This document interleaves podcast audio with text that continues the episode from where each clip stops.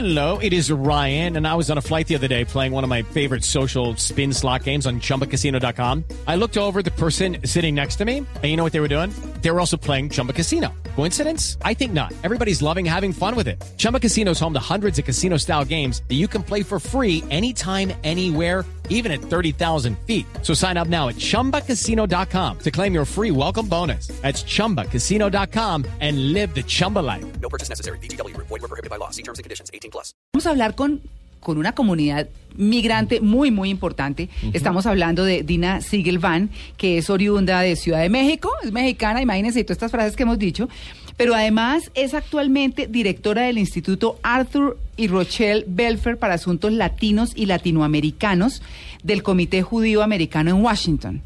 Dina, muy buenos días. Buenos días, eh, gracias por la invitación. Bueno, no, pues imagínense ustedes cómo nos la íbamos a invitar si la comunidad judía y además los mexicanos tienen semejante cantidad Peso. de ciudadanos en los Estados Unidos. Pues además para que ustedes sepan, pues eh, obviamente Dina ha logrado establecer un diálogo permanente sobre democracia pluralismo y derechos humanos en Iberoamérica con el cuerpo diplomático. Ha eh, concebido e implementado la primera cumbre nacional de líderes latinos y judíos en Washington.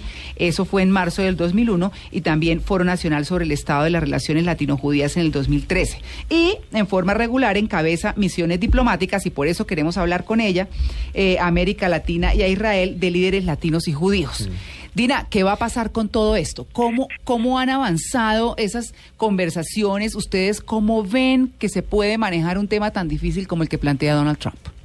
Bueno, yo creo que es muy importante destacar eh, que este es un problema no únicamente obviamente de los inmigrantes y de los latinos, sino es un problema de la sociedad americana en su conjunto y esto no empezó con Trump, Mm. eh, como bien saben, eh, toda eh, la, la cuestión de la reforma migratoria, eh, esta asignatura pendiente lleva muchos años eh, y, y no ha pasado realmente nada y esto ha tenido que ver porque realmente es un tema controversial eh, y estábamos ya muy cerca con una propuesta del Senado, incluso el senador Marco Rubio, que fue uno de los candidatos republicanos, se había sumado a esta eh, propuesta y finalmente en el en, en, eh, la en el eh, House of Representatives. En, eh, eh, con los representantes esto no que es mayoritariamente republicana esto eh, no pro- no prosperó. Entonces esto es una asign- una asignatura pendiente y, y lamentablemente con el pasar del tiempo las cosas se han complicado mucho más. Por el otro lado en encuestas que se han hecho sobre el tema la mayoría de los ciudadanos americanos están a favor de una reforma migratoria. Trump no representa el sentir de las mayorías eh, americanas, eh, representa el sentir de un pequeño porcentaje de republicanos, ciertos sectores. El Tea Party. eh, Perdón, El- el bueno, el Tea. Party, Sí. el Tea Party hablan también de, dicen que él representa a hombres eh, blancos enojados, Claro. o sea, de cierto, de cierta edad, Ajá. muy enojados por eh, la falta de inserción en un mercado laboral que ha cambiado muchísimo, que se sienten desplazados, que no reconocen a su país y, el, y eso es, eh, ese es, ese es, digamos, el, sector que representa eh, Trump.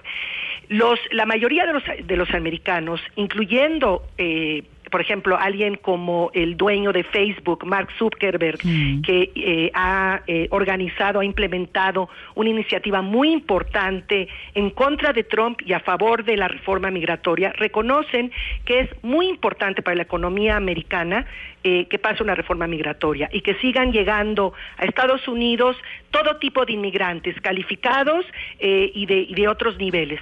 Así que eh, nosotros creemos que eh, estos, digamos, estos sectores realmente representan eh, voces minoritarias que están en contra de los intereses y, do- y de los valores del país y de la sociedad norteamericana en su conjunto. Claro, Dina, eh, yo quisiera preguntarle lo siguiente. Si nosotros miramos el mapa de las ciudades en los Estados Unidos, uno se da cuenta que, por ejemplo, en California, que en eh, Texas, que en, eh, esos, en esos eh, estados que están más en la frontera con México, pues hay muchísimos ciudadanos mexicanos. Y si uno mira, Miami está lleno de eh, también mexicanos, pero puertorriqueños, eh, venezolanos, Sí. cubanos, en fin. Y si uno se va para Nueva York igual, encuentra una masa latina importante, entre puertorriqueños también, colombianos, en fin, de muchas nacionalidades. Pero ustedes los judíos son muy importantes en Nueva York, tienen una economía muy importante en, la capital del mundo. ¿Cómo ven desde el punto de vista de ustedes si se desmontara una cosa migratoria de ese nivel? Bueno, en primer lugar, los judíos eh, como inmigrantes, y en mi caso soy doblemente inmigrante, Sí. como, como Judía y y como latina, mexicana. claro. Y hay muchos de nosotros, acabamos de hacer un estudio muy interesante en el Comité Judío Americano, 200 mil judíos latinos que han llegado a Estados Unidos a lo largo de, de muchas décadas. Eh, la mayoría ah, eh, son somos mexicanos Eh, y bueno nosotros estamos fungiendo como un puente muy importante entre ambas comunidades. Eh, somos intérpretes eh, somos traductores y no solo de lenguaje sino traductores culturales etcétera entonces muy importante. Pero nosotros nos vemos a nosotros no no olvidamos digamos nuestro pasado de, de- como inmigrantes.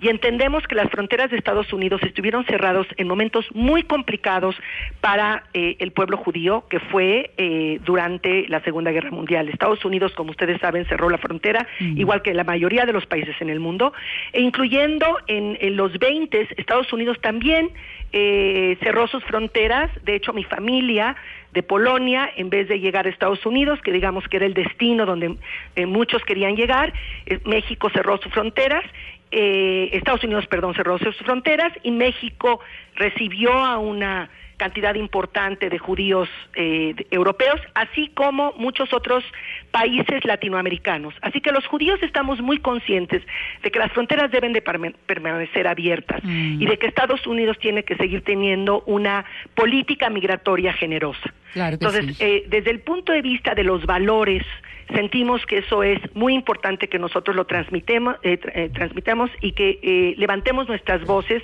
cuando eh, existen voces como las de Trump eh, que están eh, atacando y utilizando a los inmigrantes como chivos expiatorios. Claro que sí. Claro por el otro sí. lado, nosotros pensamos que eh, todo el tema migratorio es el eh, tema de derechos civiles de la, de, la época actual. Así como en los 60 hubo una coalición muy amplia de negros, de judíos, de latinos, de todas las eh, em, grupos étnicos, religiosos, que se sumaron para terminar con todo el tema de la discriminación contra los negros y otros, sentimos que hoy por hoy esto, eh, el tema migratorio cobra esa, eh, ese cariz. Claro. Y es por ello que de- dentro de mi instituto, desde mi instituto, hemos establecido una coalición sistemática eh, y de largo alcance con las comunidades hispanas en Estados Unidos, incluyendo la comunidad colombiana, incluyendo la comunidad eh, mexicana, etcétera. Y la idea es